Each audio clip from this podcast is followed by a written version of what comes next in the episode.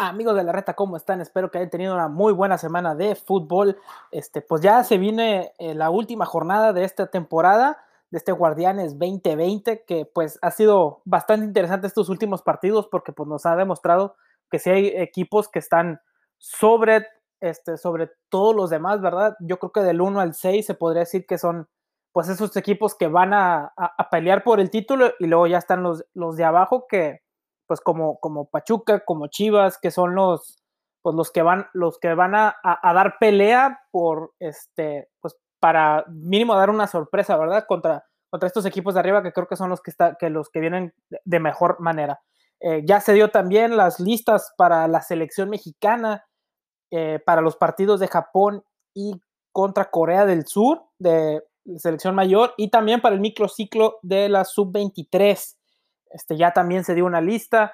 Eh, no, quiero, no creo que tenga que hablar mucho de esta lista de, los de sub-23 porque son, son microciclos, no se va a jugar nada, solamente eh, Jaime Lozano está viendo a los jugadores.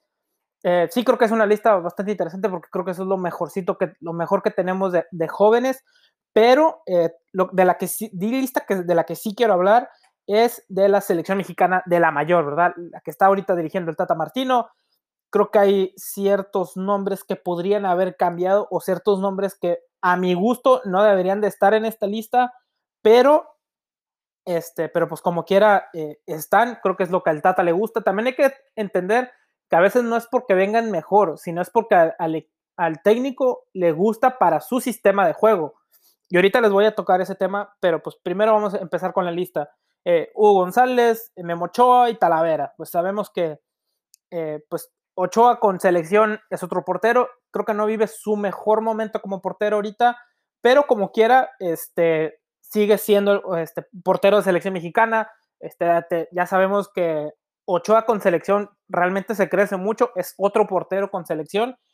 Eh, Hugo González, creo que ah, tiene un, eh, nivel regular, no se me hace bueno en su nivel, Creo que Corona debería de estar en esta, en esta lista. O Cota, cualquiera de esos dos, este, para mí podrían estar en esta lista de, del Tata. No sé si por las características que tengan este portero le gusta el Tata Martino. Es lo que quiero creer porque creo que eh, tanto como Rodolfo Cota como Jesús Corona andan en mejor nivel como porteros. Pero ese es punto de vista mío. Hasta creo que podrían estar Corona y Cota en vez de Ochoa y Hugo González. Pero pues como, como les digo, Crococheva es otro portero y en selección mexicana no es, o sea, no es el mismo que vemos en el América, este, es, es diferente. Siento que como que se le quita esa presión y se mantiene eh, con un mejor nivel en selección. Eh, y pues Talavera, que sabemos que está teniendo un gran, gran torneo. Entonces creo que, creo que Talavera debería ser hoy mismo el portero titular de selección mexicana, porque es el que mejor nivel trae de los porteros mexicanos. Entonces, este, creo que eh, de los tres porteros, realmente creo que Hugo González es el único que, a mi parecer, no debería estar en esta lista, debería ser o Corona o Cota. Ahora nos vamos con los defensas. Edson Álvarez, Néstor Araujo, Gallardo, César Montes, Héctor Moreno, El Chaca Rodríguez, Luis Romo, que bueno, Luis Romo es más eh, medio contención, pero pues, eh, también puede jugar como central. Salcedo, Jorge Sánchez y el Tiba Sepúlveda. Eh, bueno, de la línea defensiva, creo que es lo mejor que tenemos en, en cuanto a defensas de nivel. Creo que Jorge Sánchez podría no estar en esta, en esta lista. Eh, a mi punto de vista, creo que Fernando Navarro anda en mucho mejor nivel. Realmente no sé por qué no se le llama a, Navarro de León. Este, anda en muy, en muy, buen nivel, su equipo anda bien, pero, o sea, y aparte es un jugador que es plurifuncional, ya lo hemos visto que te puede jugar como, como lateral por derecha o como un contención, un tipo volante, eh, o sea, que, de ida y vuelta. Entonces, o sea, creo que Fernando Navarro podría haber estado en esta selección. Digo, puntos de vista, realmente eh, el Tata Martino es el técnico, él es el que los dirige, yo solo soy un güey que está dando mi opinión, que realmente nadie pidió. Pero, este, en fin, a final de cuentas, pues como les digo, o sea, es el Tata Martino, yo sí creo que eh, de aquí el único que desentona más sería Jorge Sánchez, porque creo que, no sé si vivo ahorita a su mejor nivel, creo que la, el, en el punto defensivo del América está más o menos en cuanto a nivel, que es lo que hay ahorita eh, con el América, ¿verdad? Digo, como que están sacando sus partidos, son segundo lugar, pero eso es más que nada en conjunto. Yo ahorita estoy hablando del nivel del jugador, que para mí no es de selección. Pero pues eh, entiendo que también Jorge Sánchez te puede jugar por las dos bandas, entonces por ahí podría estar más que nada su, su convocatoria, pero yo creo que también Fernando Navarro podría estar ahí por los mismos, o sea, es un jugador que yo creo que te puede jugar varias posiciones. Puntos de vista eh, solamente. Eh, los medios, Erika Aguirre, Uriel Antuna, Córdoba, eh, Jonathan Dos Santos, Héctor Herrera, Diego Laines, Orbelín Pineda, Rodolfo Pizarro y Charlie Rodríguez. Creo que también en la media es lo mejor que hay ahorita en selección. Diego Laines es otro que también no entiendo su convocatoria. Creo que por ahí pudo haber ido alguien más, realmente, este, alguien de, que también anda en su, en su en, pues un mejor nivel. Eh, creo que Diego Lainez no, no, está teniendo tanto juego, entonces no sé si lo trae también porque esté en Europa, porque no se pudo traer a Guardado, este, porque realmente no, para mí Diego Lainez no está demostrando ser un jugador de selección este, en este momento. Creo que hay mejores ahorita jugadores en selección y creo que también el Tata tiene que demostrar que está llevando a lo mejor. O sea, puede que Diego Lainez pues le guste en alguna manera, pero en el partido que se vio contra Argelia, si no es por ese gol que termina anotando, este, pues realmente no, no, o sea, desentona mucho. Yo para mí, este, creo que pudo haber llevado a alguien más, eh, pero al final de cuentas, pues ese es el Tata. No sé si crea que no tenga tantas opciones. Yo creo que sí las había. Eh, por ese, este, más que nada en la posición que él juega, que es por este volante por derecha.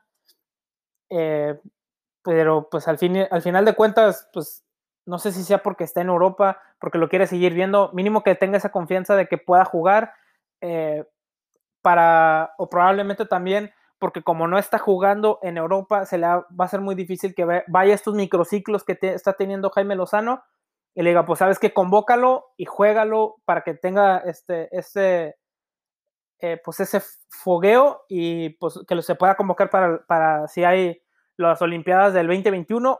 Yo creo que por ahí va estas convocatorias porque no, eh, no le veo la, la, la, razón de por qué convocar a un jugador que no te está jugando eh, semana tras semana. Entonces, creo que Diego Lainez es el único que desentona de esta, de, pues de esta media porque realmente todos estos jugadores están en, un muy buen nivel. Creo que eh, es lo mejor que ahorita hay en selección. Eh, y entonces sí creo que el único realmente es aquí es Diego Laines. Y la delantera, pues es eh, el Chuck, el, el, Tecatito Corona, Raúl Jiménez, el Chucky Lozano y Henry Martin. bueno, creo que la delantera también no, no hay ninguno que realmente pueda decir que desentonen. Digo, el Tecate, el eh, Raúl Jiménez y el Chucky, pues ahorita andan en buen nivel, están jugando los tres con, su, con sus equipos. Sabemos que ahorita el Tecate estamos viendo que anda en un nivel extraordinario en Champions, en su equipo el Porto. Entonces, eh, el Chucky también ya está, jugando, está siendo mucho más regular. Y pues de Jiménez, que podemos decir, creo que es el ahorita el mejor jugador de selección. Eh, es el mejor jugador mexicano ahorita en el momento. Creo que eh, Corona también está agarrando ese, ese buen, muy buen nivel. Y el Chucky, yo creo que el Chucky podría estar un poquito abajo de ellos, pero al final de cuentas está siendo regular. Y pues Henry Martin, creo que de los delanteros que están ahorita en, en México, es de lo mejor que hay. Eh, bueno, JJ Macías no está, jugando, está, no está teniendo esa, ese buen torneo que quisiéramos todos. Más que nada también los chivermanos, creo que está teniendo un, un nivel pues, bastante regular, pero no lo que nos estaba demostrando en León. Y Pulido que está lesionado. Entonces, eh, creo que estos jugadores de selección mexicana, pues creo que es una, una buena selección. Sí tengo mis puntos, pero creo que al final de cuentas este, se, está armando una muy buena selección. Creo que el Tata Martino sí le está hablando a lo mejor que hay o lo mejor que cree que puede funcionar para su estilo de juego, que eso es lo que me está gustando del Tata. Creo que sí es bastante coherente con las cosas que está haciendo. O sea, no está trayendo a jugadores que, no traigan mucho ritmo. En el caso de Lainez, que es, creo que es un caso especial eh, con él, este, pero al fin de cuentas, todos los demás jugadores creo que sí andan en, en buen nivel o son jugadores que quiere también ver para un futuro. Yo creo que Tiva Sepúlveda es uno de ellos, este, porque muy fácil también pudo haber ido al, al, microciclo de, de selección sub-23, pero creo que el Tata le, está, o sea, le, está, le gusta algo de este jugador, entonces quiere decir que este, ya lo está tomando en cuenta para la selección. Como quiera, el Tiva ya está retomando el nivel que creo que en algún momento tuvo y que es lo que lo está haciendo que le, que le la selección. Entonces, el Tata creo que también está viendo qué jugadores va a poder contar con ellos eh, para un futuro, este, por cualquier dado caso de que algún jugador se lesione o este, por cualquier, porque también, o sea, qué tantos defensas hay mexicanos ahorita que andan en, buen nivel eh, a, comparación de estos, ¿verdad? Este, no, digo, no, o sea, no estoy hablando de, estos, o sea, quitando estos jugadores, que otros eh, defensas podemos decir o hablar que estén en un gran nivel. Creo que esto es lo que mejor que hay en cuanto a defensas, eh, medios y delanteros. Pues sí, por ahí, como les digo, Laines, Sánchez, este, Hugo González, creo que son mis, mis asteriscos. creo que pudieron haber traído otros jugadores, pero como les digo, este, pues es el Tata. Este, como quiera, me está gustando que está siendo muy, muy coherente con las cosas que está, con los jugadores que está trayendo y con el estilo de juego, este, porque no hace muchos cambios, no es, no es Osorio, ¿verdad? Que pues hacía sus, este, sus rotaciones que realmente nadie entendía, o sea, y fue algo que se le adjudicó toda, toda, toda eh, el, tiempo que estuvo con selección. Entonces, este, es un, eh, creo que es un aire de frescura esto que el Tata está haciendo, que eh, es coherente con sus seleccionados, o sea, trae lo mejor que tiene, no le mueve mucho como quiera a, al o sea, la rotación de jugadores, este, como, o sea, se, vio el caso en, los partidos pasados que cuando jugaron contra Holanda, luego cuando juegan contra Argelia no hizo tantos cambios. Ya en el segundo tiempos, entonces sí es cuando empieza a hacer cambios, pero como quiera, al final de cuentas, este, puso lo que, o sea, puso como quiera muchos titulares para que sigan teniendo este, ese juego continuo en, en selección, ¿verdad? Porque como quiera, pues de todo el tiempo que no jugaron, este sí, eh, pues sí, muchos, eh, el tanto todo este tiempo que no se jugó, pues sí, obviamente quieres que, las selecciones empiecen a agarrar ese ritmo con selección eh, mexicana. Pero, pues ahora sí, nos vamos con la última jornada de la Liga 20, de este Guardianes 20 van, esta jornada 17, que pues como quiera también nos trae muchos partidos interesantes porque va a haber movimientos en la tabla y aquí se va a definir el repechaje, se define la liguilla, o sea, se define la liguilla más que nada también, porque, y, o sea, y los cuatro, bueno, los tres primeros, porque el, primer lugar ya el León, que se, nadie lo mueve, pero sí mínimo se define el del lugar dos hasta casi casi el 12, casi se están definiendo muchos, eh, muchos lugares. Y también, obviamente, creo que hay como uno o dos equipos que podrían, de abajo, que podrían todavía meterse, dependiendo de los resultados de los otros partidos. Pero bueno, empezando con el Puebla contra Atlético San Luis. Eh, buen partido para el Puebla porque tiene que aprovechar que el partido de Juárez literalmente empieza después del de, ellos, entonces tiene que ver que, que, si gana su partido, que es contra un Atlético San Luis que acaba de traer técnico nuevo, que, este, que también pues saben que, que tienen que aprovechar que si lo ganan y el América le termina ganando a Juárez, este, se pueden terminar metiendo al repechaje. Entonces, eh, partido importante más que nada para Puebla, también por los puntos del descenso, también no hay que este, olvidar eso, pero sí recordar que eh, pues el Puebla es el que realmente se está jugando el, pase a la, al repechaje, porque pues a Liguilla este, tendría que todavía buscar ganar su, su partido del repechaje, obviamente, pero al menos el Puebla creo que tendría que ir por esa victoria. Juárez contra el América, estos dos equipos sí se están jugando este, el repechaje y uno es quedarse entre los primeros cuatro o no bajar tanto de posición. Lo, pues lo, que, lo chido de esto, o, sea, para estos dos equipos, es que como Juárez ya sabe que el, resultado de, del Puebla puede que hasta no se, este, no se exija tanto este, pero como quiera, no puede perder. Creo que si, si todavía puede buscar el empate por ahí que no te goleen, o sea, un, un empate bien, 0-0, y ahí como quiera y te quedas. Y pues, este, obviamente tienes que, o sea, lo único es de que si llega a empatar, va a tener que esperar el resultado de Mazatlán, porque por la diferencia esta de goles, en una de esas si se termine metiendo. Claro, todavía está, porque en Mazatlán, este, todavía le tiene que jugar contra Santos, que es uno de los equipos que, pues, que está en esto de, de, meterse en una mejor posición en, en, el repechaje, pero creo que Juárez todavía, este, ya con el resultado de Puebla, todavía puede manejar un poquito más este, este partido contra el América. Sabes de que como quiera, este, pues ya si no pierde Puebla, todavía puedes buscar el empate y así eh, no te exiges tanto y ya mejor te preparas para el repechaje, porque sí como quiera, pues tendrás un rival bastante complicado, porque podría ser Monterrey, podría ser Tigres, en una de esas Cruz Azul, o sea, va a tener, de que va a tener un partido complicado para el repechaje, lo va a tener. Entonces, sí siento que, que Juárez las tiene más de ganar por el hecho de que o sea, no de ganar el partido, pero de ganar el, su pase al repechaje. No, o sea, creo que el América debería como quiera buscar esos tres puntos por el hecho de que así te quedas eh, bien sentado como el segundo lugar de la tabla y ahí de ahí nadie te va a mover. Chivas contra Monterrey, este es uno de los partidos que sí está bastante interesante por el hecho de que aquí hay pase o directo a la liguilla o un, un, una mejor posición en la tabla.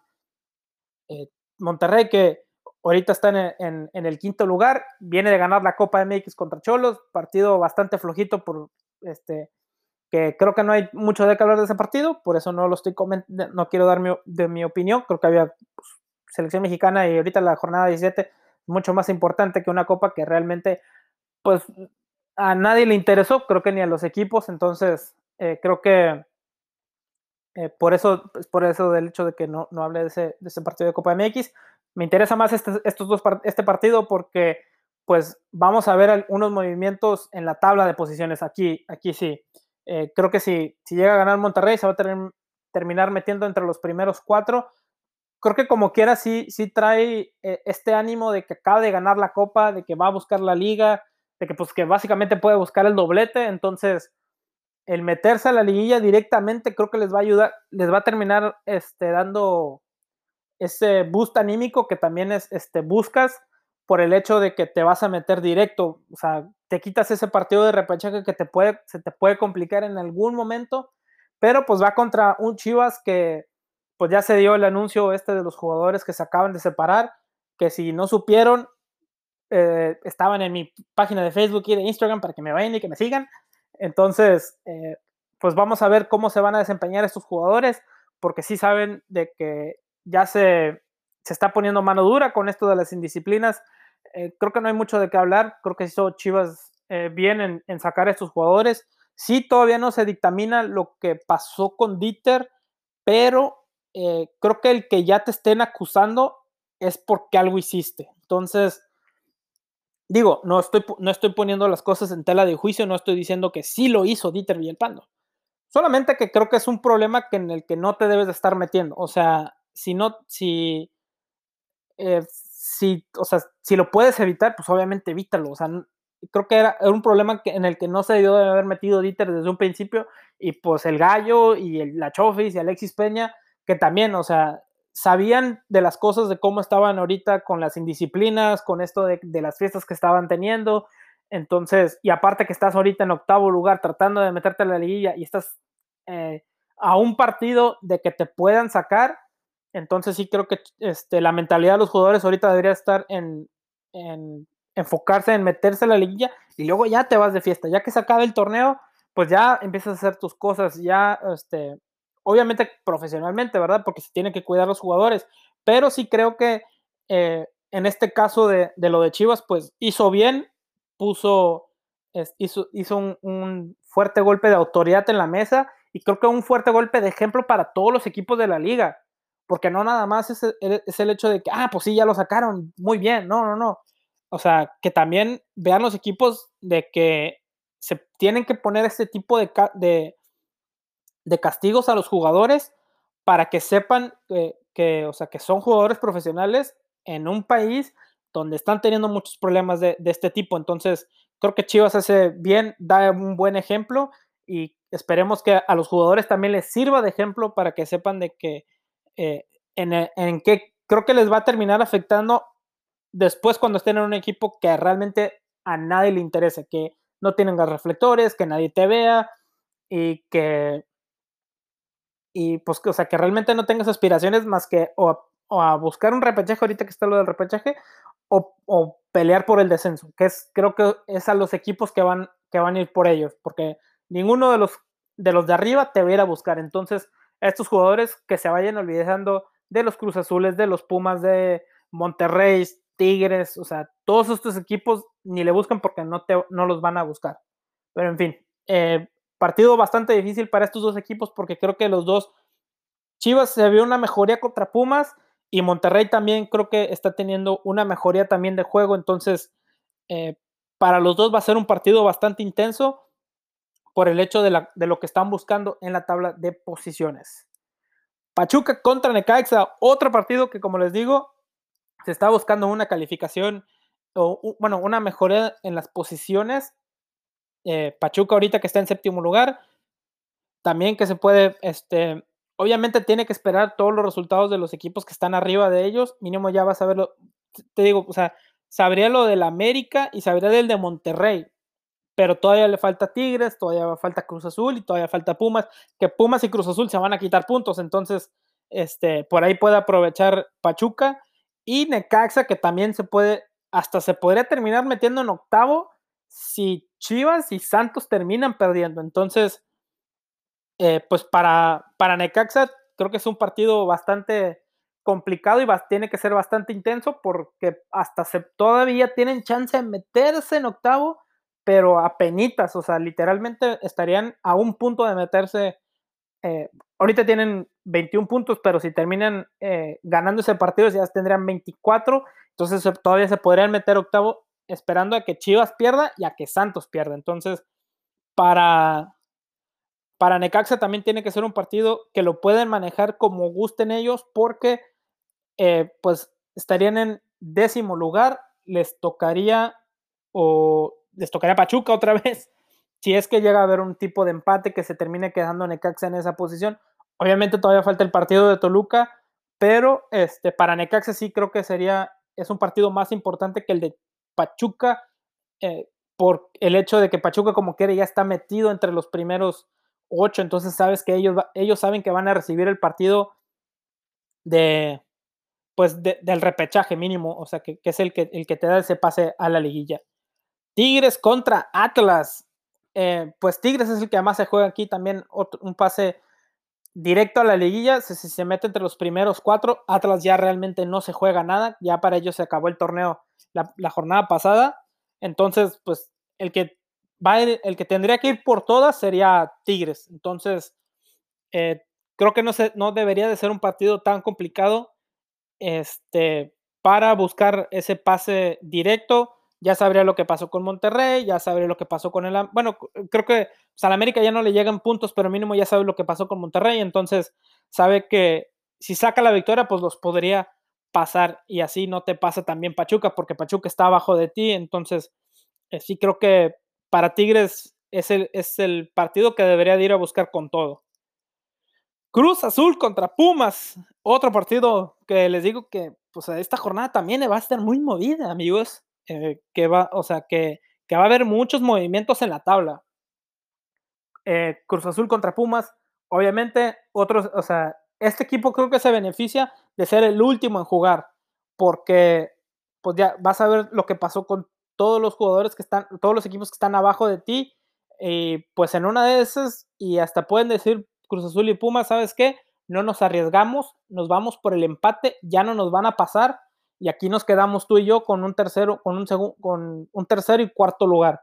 Ya saben que van a pasar directo a la liguilla, ya o sea que no se la tienen que complicar, o por el dado caso de que termine ganando Monterrey, que termine ganando Tigres, pues ahí entonces sí se van a empezar a dar, eh, se van a tener que agarrar por el hecho de que eh, el que termine perdiendo se va a quedar sin esa posición directa a la liguilla, que eso es lo que quieren estos equipos. Entonces, eh, y creo que va a ser un golpe bastante duro en lo anímico por el hecho de que toda la temporada, te o sea, estuviste con un nivel regular, estuviste peleando, estuviste jugando mejor que muchos equipos y que para la última jornada este, te manden al repechaje, pues sí, sí les va a doler bastante. Pero eh, creo que, eh, pues como les digo, o sea, ya van a saber lo, que pasó con los equipos de abajo. Eh, Tigres que, que solamente alcanzaría un, un quinto, un cuarto lugar si llegan, dependiendo de lo que pase con, con Monterrey, con Cruz Azul y con Pumas, ¿verdad? porque si Chivas le llega a ganar a Monterrey, Monterrey ya se queda estancado como con esos 29 puntos y con Tigres con 27 pues todavía lo puede terminar alcanzando. Basta, o sea, faltaría todavía la, diferencia de goles, pero todavía puede tener este, chances de alcanzarlo y mínimo te metes en un quinto lugar y ya te, ya te tocaría un equipo más, eh, no tan complicado, te tocaría un Juárez, te tocaría un Puebla, entonces, pues por eso digo que, Tigres también se tiene que ir a buscar esa victoria. Y Cruz Azul que, y Pumas, que pues si llega a empatar Monterrey, que se quedaría con 30 puntos, entonces ya Pumas y Cruz Azul no se tendrían que ir a buscar este, esos, este, esa victoria forzosa, ya no se arriesgan tanto, se buscan ese, ese empate entre los dos y pues se quedan con 30 puntos y la tabla se sigue quedando igual, entonces sí creo que Pumas y Cruz Azul las tienen pues no tan complicado dependiendo de los resultados que pasen con los partidos que están antes que ellos. Entonces, sí creo que puede haber un partido o muy intenso porque necesitan esa victoria los dos o muy eh, eh, sin tanta intensidad, eh, pues aburrido, como quien dice, para, la redundancia, que vaya a ser aburrido porque estos equipos ya no se tienen que arriesgar, buscan el empate fácil y ya saben que directito, van directito a la liguilla y ya este, tienen ese buen descanso que como quiera, pues en una de esas sí les puede terminar ayudando para recuperar jugadores. Toluca contra León, eh, partido solamente complicado para Toluca porque León ya, este, ellos ya entraron de primer lugar, ya no se tienen que preocupar, si quieren creo que hasta pueden meter a, la banca y buscar ese, pues ya, eh, ese, esa, relajarse, busca, buscas el, pues buscas el empate, tratas de sacar una victoria ahí en Toluca, como quiera ya no es tan complicado, porque pues el Toluca no está, está teniendo su mejor torneo. Eh, si Toluca es el que tiene que aprovechar este partido para tratar de ganarlo. Creo que puede aprovechar que, pues que León viene confiado, viene más relajado porque ya es primer lugar, ya no le lo va a quitar de su puesto. Entonces si Toluca debería de buscar ese partido, porque como quiera puede subir de posiciones. Digo, tiene 20 puntos, sacas una victoria, sabes que Toluca, eh, que Necaxa ya perdió, digo, obviamente todavía te queda el de Santos, pero mínimo le, da, le pones esa presión a Santos y pues creo que con presión a veces hasta los equipos se terminan afectando solos por el hecho de que saben de que pues, van a quedar en una posición más abajo y les va a tocar un partido más complicado. Entonces, eh, creo que Toluca tiene que aprovechar su localía, tiene que aprovechar que puede que enfrente contra un León más relajado y pues en una de esas y meterse en una mejor posición en la tabla. Y Santos contra, eh, bueno, quedan dos partidos, el Santos contra Mazatlán, que también creo que Santos es el que se juega más, Santos es el que, pues que tiene que buscar una victoria para, pues para buscar ese pase, para, pues, para recibir el partido del repechaje, porque es un partido, y pues realmente es, lo único que está buscando Santos, porque Mazatlán obviamente también ya sabría lo que pasó con Puebla y con Juárez, pero pues si estos equipos llegan a sacar sus victorias en los dos partidos, o sea, en esos dos partidos, pues ya más atrás ya no se juega nada. Entonces, sí, más, eh, Santos es el único que se juega algo que, va a ser complicado para Mazatlán. Y Querétaro Tijuana ya no se juegan nada, solamente se juegan eh, los tres puntos para el, para el descenso y ya. O sea, estos dos equipos ya no se juegan absolutamente nada. Bueno amigos, estos han sido todos mis comentarios y mis opiniones sobre esta jornada 17 que está bastante interesante, también de selección mexicana que pues ya les dije sobre eh, pues mis puntos de vista sobre esta, este, estos 23 jugadores que van a selección a jugar contra Corea y contra Japón. Espero que les hayan gustado. Recuerden de seguirme en todas mis redes sociales como facebook.com diagonal memo la reta, en Instagram como eh, arroba la reta podcast y mi Twitter personal, memo-guerrero9, para que me vean y que me siguen y que sigamos creciendo. Así que nos vemos en el próximo episodio. Bye.